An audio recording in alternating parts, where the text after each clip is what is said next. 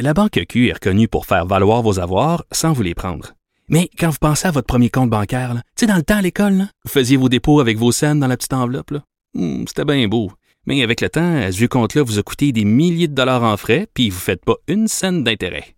Avec la Banque Q, vous obtenez des intérêts élevés et aucun frais sur vos services bancaires courants.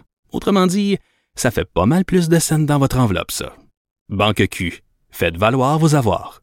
Visitez banqueq.ca pour en savoir plus. Pendant que votre attention est centrée sur vos urgences du matin, vos réunions d'affaires du midi, votre retour à la maison ou votre emploi du soir, celle de Desjardins Entreprises est centrée sur plus de 400 000 entreprises à toute heure du jour. Grâce à notre connaissance des secteurs d'activité et à notre accompagnement spécialisé, nous aidons les entrepreneurs à relever chaque défi pour qu'ils puissent rester centrés sur ce qui compte, le développement de leur entreprise. Il connaît tous les dessous de la politique. Chef du bureau d'enquête de l'Assemblée nationale. Antoine Robitaille. Là-haut sur la colline. Là-haut sur la colline. Cube Radio. Bon vendredi à tous. Aujourd'hui à l'émission, je vous propose un seul entretien que j'ai enregistré en matinée aujourd'hui. Pendant la semaine de pause parlementaire, il y a des députés qui se reposent, ils le méritent bien, d'autres font du tourisme aussi. Ma prochaine invitée, elle est en Ukraine pour recueillir des preuves de crimes de guerre ou contre l'humanité. C'est Paul Robitaille. Bonjour. Bonjour, mon petit cousin. Eh oui, c'est ça, ma petite cousine et accessoirement députée libérale de Bourassa Sauvé. Alors, où te trouves-tu actuellement? Tu es arrivé lundi en Ukraine. Tu es, dans un village, euh, m'as-tu dit, proche de Kiev. Hein?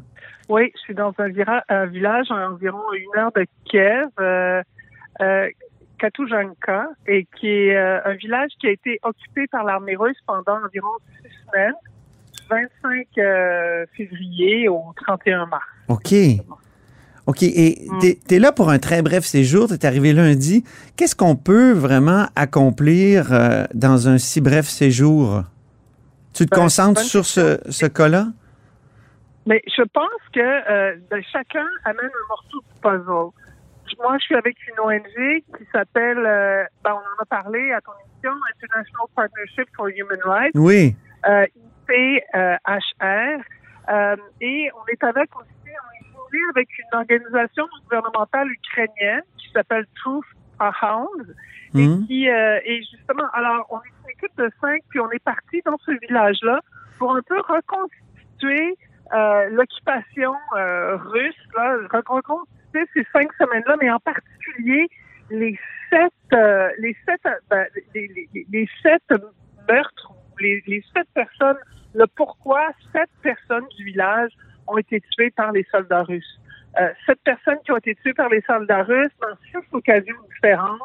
Tout le monde était dans des voitures et ils étaient sur la route et, euh, et ça s'est passé euh, en 80% là, je pense que six de ces exactions-là sont passées le 25 février, donc le lendemain du début de l'occupation. Mm-hmm. euh, et une, le, le, dernier, là, euh, le 28 février. Donc, c'est de c'est d'assembler les, les, les, les, preuves, assembler les morceaux de puzzle pour comprendre vraiment ce qui s'est passé.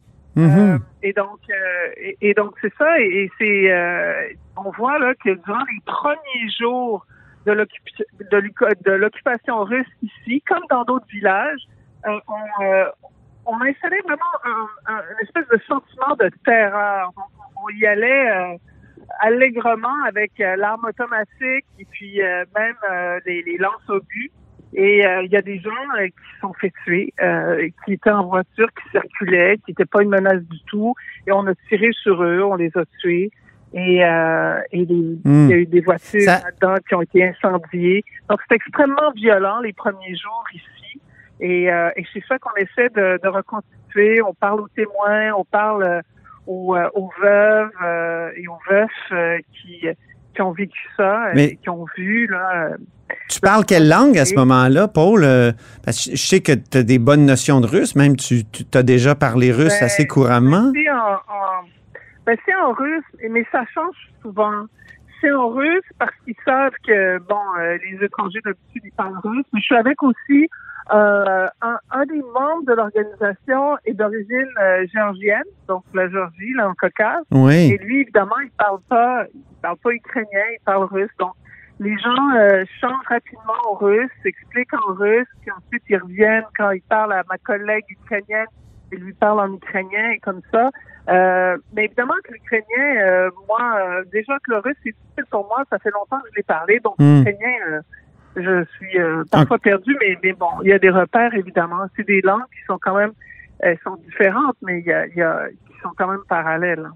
Là, est-ce que tu enregistres tout? Tu enregistres les témoignages? Euh, Ça doit être quand même euh, une compilation de preuves. Euh, Faut, faut que ça soit assez exhaustif, j'imagine, euh, quand on fait un travail Oui, policier comme celui-là. Euh, Il y a l'enregistrement, il y a des notes qui sont prises. Ensuite, on passe les les, euh, les, les endroits au peigne fin, on ramasse des preuves. Hier, par exemple, on a trouvé euh, les Russes, quand ils sont partis, en tout cas les soldats russes, ils n'étaient pas tous russes, hein, les soldats de l'armée russe, Mhm.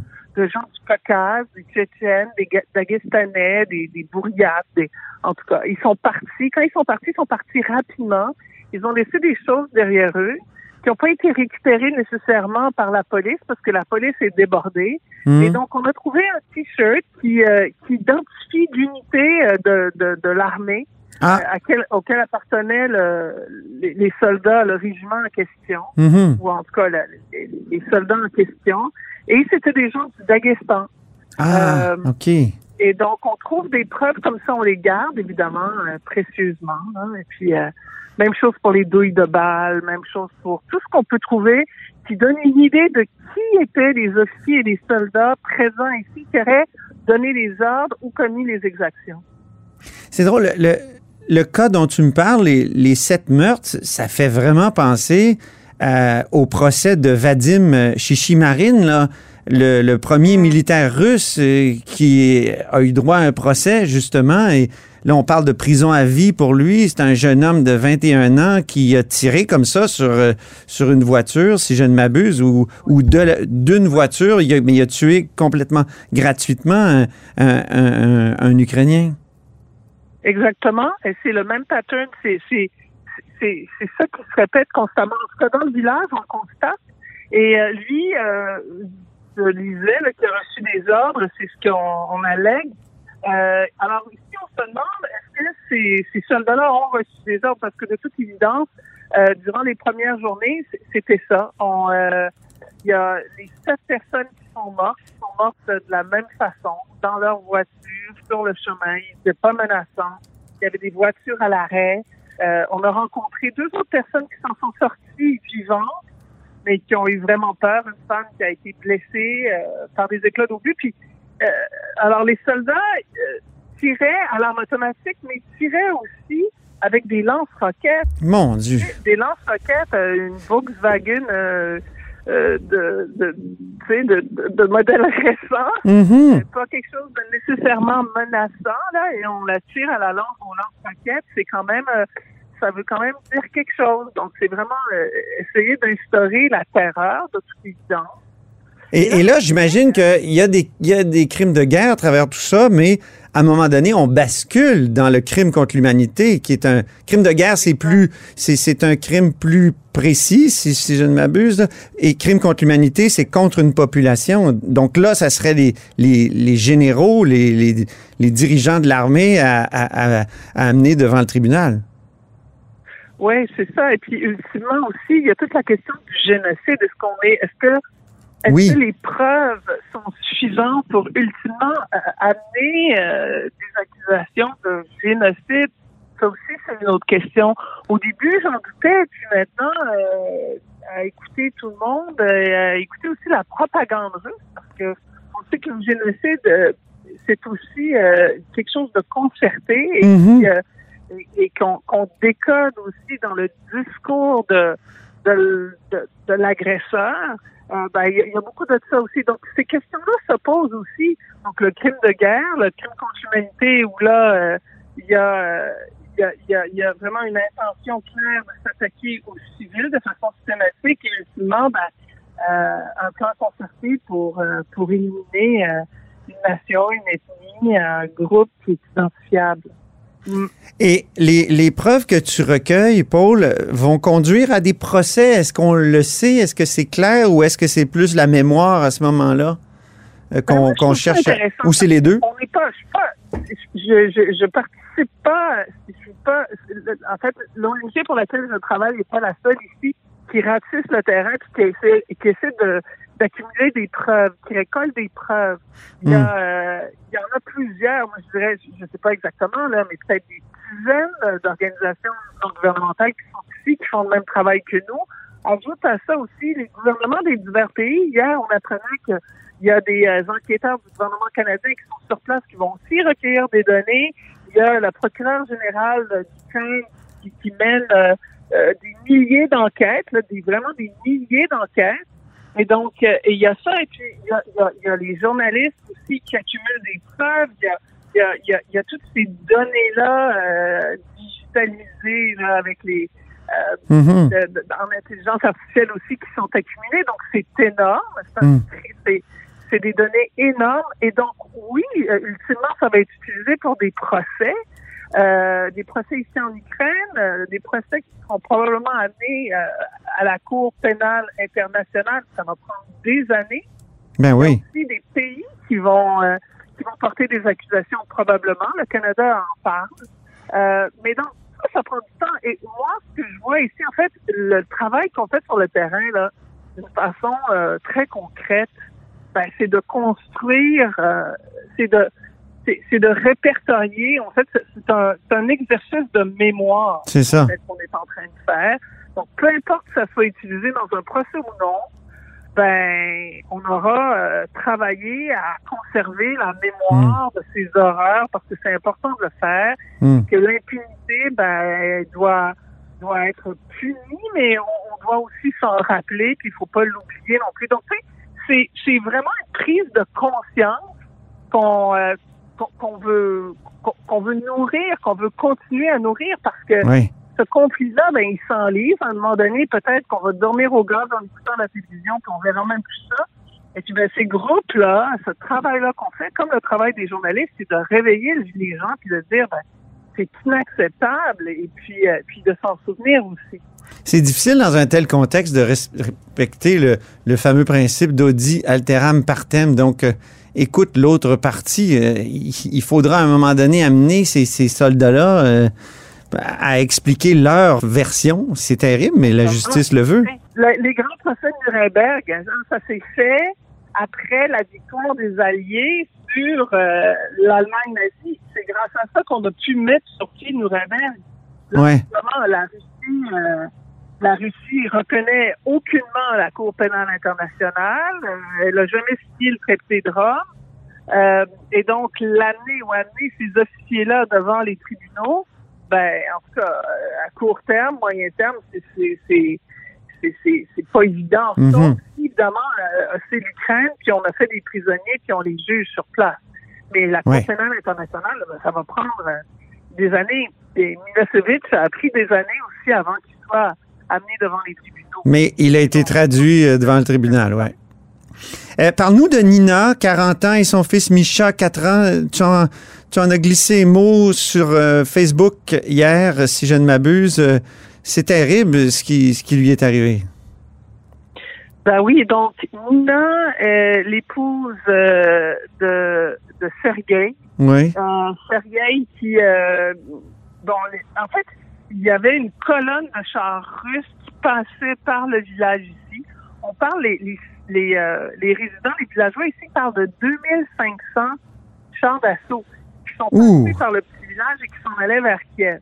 Et qui s'installaient de village en village. Donc, ces soldats russes-là s'installaient en même temps de village en village. Et comme j'ai dit tout à l'heure, ils voulaient créer, je pense, un effet de terreur. Hmm. Et donc, euh, Sergei est allé porter la famille à l'abri, euh, quelque part à l'extérieur du village, et puis il manquait d'eau. Alors, il est revenu au cœur du village, et c'est en revenant qu'il est tombé face à face avec le mur de char d'assaut. Hmm. Et là, pour des raisons qu'on ignore, il y a un soldat qui, du haut de son char d'assaut, selon les témoins, s'est retourné et là a tiré sur la voiture de Sergueï et tiré euh, pas juste à la...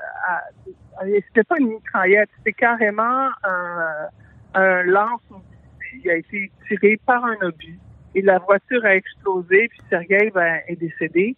Et, euh, et Nina elle elle a jamais pu revenir chez elle après le décès de son mari. Elle a jamais pu voir le corps parce que euh, les Russes ont investi sa maison. Ils ont réquisitionné sa maison. C'est ça. Et, donc, elle est partie très loin du village, s'installer près de Kiev avec des membres de sa famille. Puis elle est revenue seulement quand les Russes sont partis euh, après le 31 mars, je crois. Pourquoi ils sont hein? partis, les Russes? Est-ce qu'on le sait? Est-ce que c'est parce qu'ils perdaient ben, du terrain? Ben, Ils voyaient qu'ils n'avaient pas... Je pense qu'ils ont essayé de prendre Kiev. Tu sais, la logique là-dedans, là, vraiment l'armée russe, et on lit les, les euh, euh, on, on, lit les, les, articles de la presse russe. Le gouvernement russe pensait vraiment qu'il allait prendre Kiev en cinq jours. Hmm. Il pensait prendre Kiev en cinq jours, renverser le gouvernement, s'installer là. Mais ils ont été, euh, ils se sont enlisés, ils ont fait des erreurs. Il y a eu, des, il y a eu euh, un cafouillage logistique épouvantable. Et puis, la, l'armée ukrainienne s'est révélée euh, formidable et ils les ont et euh, c'est intéressant, l'armée ukrainienne a décidé d'inonder un village euh, au port de Kiev, ce qui empêchait les Russes d'avancer, parce qu'on a le Dnipro, la rivière ici qui, euh, qui va vers Kiev, et il y avait un barrage. Alors on a levé le barrage, on a inondé euh, deux, trois villages là, qui empêchaient aux Russes, qui empêchaient les Russes d'avancer plus loin. Et puis, ben, il y avait évidemment euh, une grande bagarre à coups de à coups de, de, de mortier, de, mm. de, toutes sortes de, d'affaires. Et, euh, et, et, donc, ils ont réussi à repousser l'armée russe. Puis à un moment donné, l'armée russe s'est dit, ben, on, on, ça sert à rien, on perd trop d'hommes, on perd trop de munitions, ça, ça, coûte trop cher. Alors, ils ont reculé mm. et ils sont concentrés, là, on s'en souvient, à l'est euh, de l'Ukraine, euh, au sud-est de l'Ukraine, Mariupol, entre autres. Kherson et, et ces villes-là, et Kharkiv. Et Kharkiv, en ce moment, qui a été libéré par euh, les troupes euh, ukrainiennes euh, de, durant les derniers jours. Mm. Oui. Est-ce que, est-ce que tu t'es toujours senti en sécurité et as-tu été témoin de, de, de combats? Ben, écoute, euh, on est arrivé, on, on, est arrivé par la frontière polonaise pour pour séjourner à Lviv le premier soir. Ouais. Et quand on est arrivé, on est arrivé à Lviv vers minuit, et quand on est sorti de la voiture, on a entendu les sirènes qui avertissaient qu'il allait y avoir des bombardements. Aïe. Et, euh, et je me suis dit, c'est pas croyable. On arrive, on met les pieds ici, puis déjà les sirènes. Et il y a eu des bombardements. Il y a eu 10 obus qui sont tombés euh, dans un, sur un dépôt d'armement euh, à Lviv pendant qu'on était là. Mais le dépôt d'armement était loin et il y a une défense aérienne qui a, qui a réussi à annihiler, si je puis dire, les obus qui arrivaient de la mer du Nord. C'est des missiles... Euh, non, non. Je vais recommencer ça. Ouais. Alors, la défense, le système de défense ukrainien a réussi à oblitérer les missiles qui venaient de la mer Noire. Et euh, ah, oui. pas tous les missiles, mais certains missiles. Et mes collègues, moi j'ai pas vu, mais mes collègues ont vu ça par la fenêtre de, de l'appartement où on était. C'est à combien de kilomètres, ça? Ça doit être très, c'est très loin, là. C'est une distance euh, inouïe. Ben oui, donc c'est, des missiles à moyenne portée. Euh, et donc, ouais, euh, et là, ben, j'ai mal dormi cette première nuit-là. Comprends. Mais euh, dans, dans mon jeune temps, j'ai, j'ai couvert des guerres où c'était beaucoup Et euh, bon, je, me suis dit, euh, ça va passer. Et euh, il y a eu ce bombardement-là, ces 10 obus-là qui, ont, qui, ont, qui, ont, frappé la banlieue de Kiev. Et puis là, après ça, le lendemain, on a pris le train jusqu'à... Pardon, j'ai, il y a eu ces, ces obus-là qui ont, qui ont frappé la banlieue de Lviv. Après ça, ben, le lendemain, on a pris le train vers Kiev. Et puis à Kiev, on entend les sirènes qui, avertissent là qu'il y aura peut-être des obus qui vont tomber, mais il n'y a pas d'obus qui sont tombés sur Kiev depuis que je suis là. C'est quand même assez tranquille. Kiev, ça se passe bien. Puis la région où moi je suis ici, c'est très tranquille. Les, les troupes se sont, les troupes russes se sont retirées. Et puis, c'est extrêmement tranquille dans ces villages-là en ce moment. Ça donne espoir ou est-ce qu'on craint euh, une attaque nucléaire éventuellement? Comme on le disait au début du conflit. Ouais, ben, je, je... écoute, ça serait vraiment une folie, mais euh, c'était une folie d'envahir l'Ukraine. Ouais. J'espère que non. Euh, Pour moi, euh, ce serait une stratégie euh, extrêmement mauvaise de la part de l'armée russe, puisque Ça serait pas leur première stratégie mauvaise. non, ça c'est vrai, ça c'est vrai. Donc on peut s'attendre à tout parce que la logique des Russes en ce moment est difficile à suivre. Oui, c'est comme une fuite en avant. C'est terrible. C'est comme une fuite en avant, en effet. C'est c'est terrible. Mais moi, ce que je vois, c'est une armée russe essoufflée. L'armée russe a beaucoup, beaucoup, beaucoup de soldats. C'est comme des vagues de soldats qui viennent et qui viennent. Mais en ce moment, elle est, elle essaie de conserver ses acquis. Elle a, elle a de la misère à conserver ses acquis. Elle perd énormément d'hommes, elle perd énormément de matériel. Alors, jusqu'où ils vont aller, pendant combien de temps ils vont aller comme ça, je l'ignore.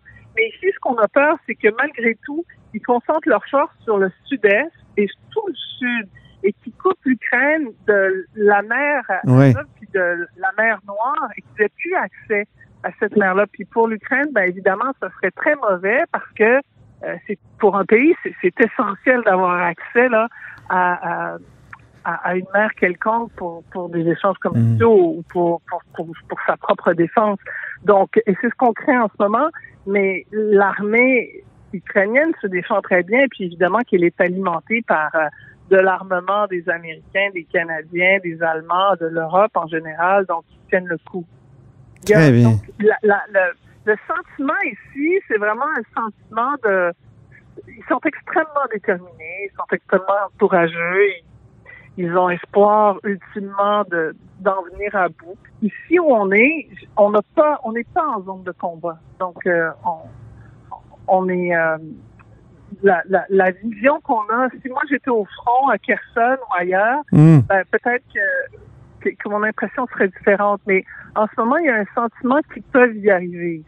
Est-ce qu'il y a des échos du front? C'est-à-dire euh, Mariupol euh, et, et- et d'autres endroits où il y a encore des combats? Est-ce qu'il y a des échos sur le terrain? Est-ce que tu parles à des Ukrainiens Ah, ben qui... oui, ben. Alors oui, évidemment qu'on entend parler des grandes batailles de Mariupol, Mhm. de Kherson et, et des bombardements d'Odessa.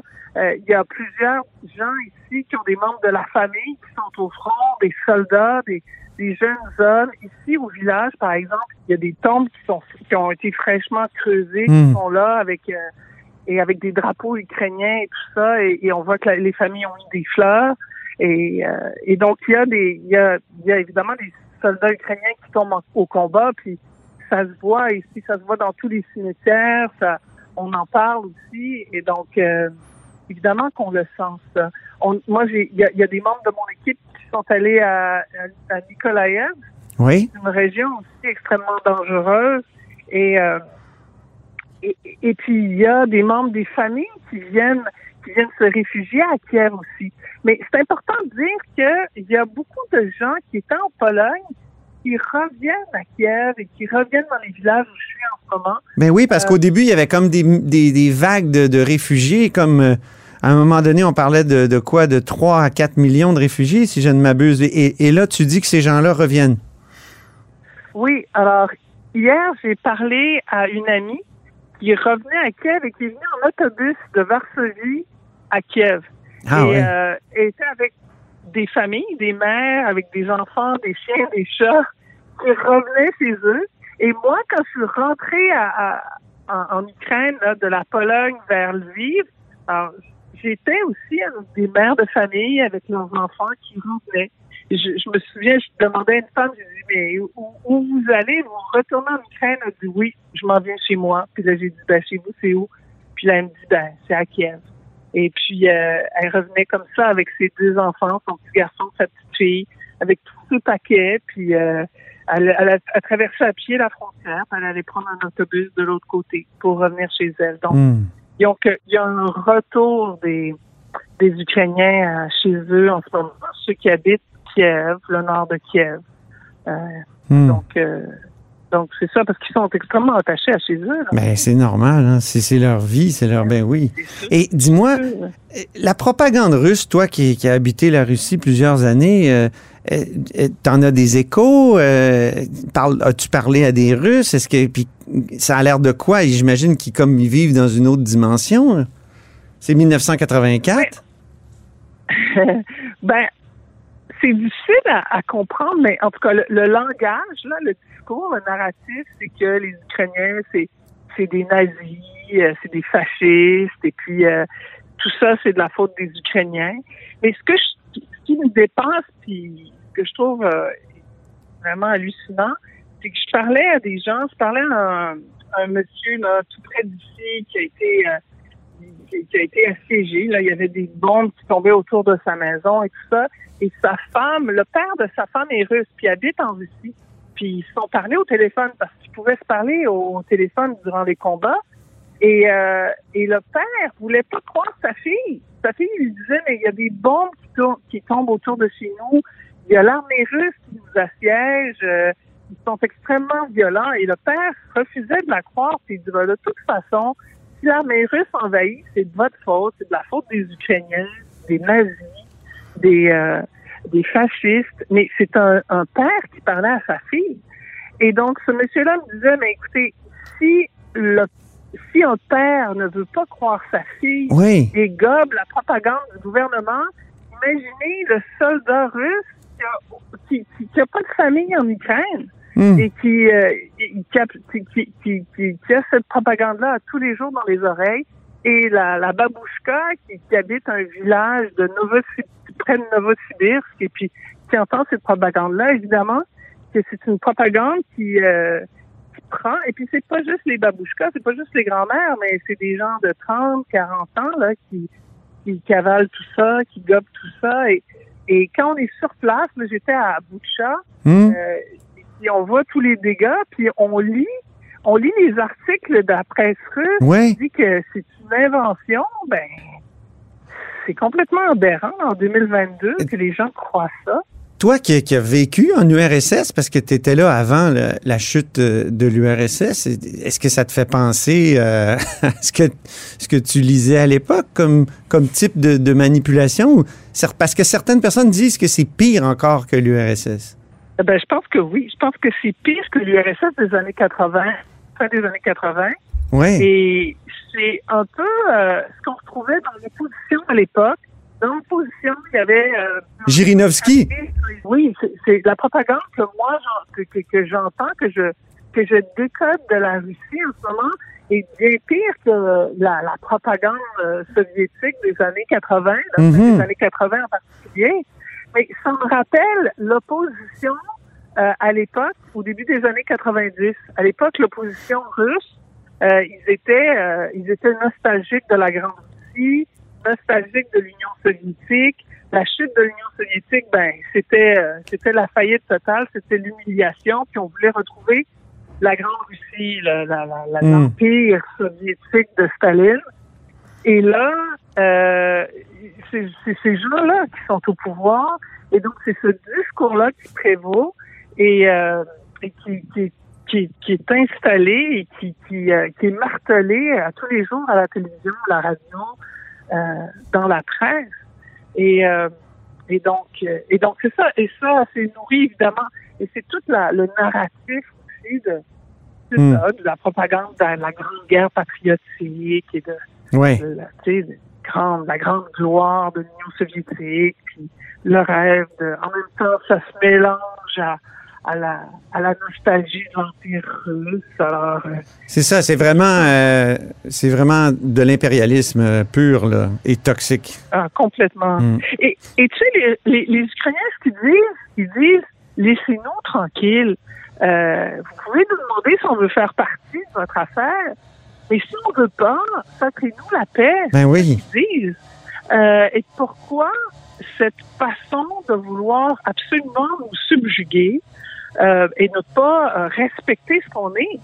Et, euh, et c'est ce qu'ils disent. Il y a évidemment énormément de, de rancœur, de Ouais. frustration, de colère. Alors, tu rentres quand? Je rentre la semaine prochaine. Je, je devrais être chez nous jeudi prochain. Bien.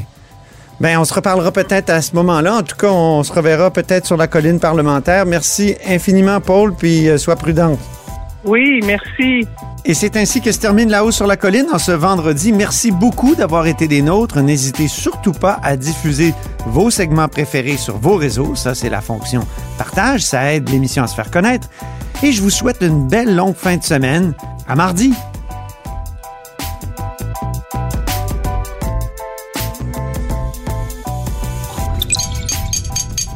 Cube Radio.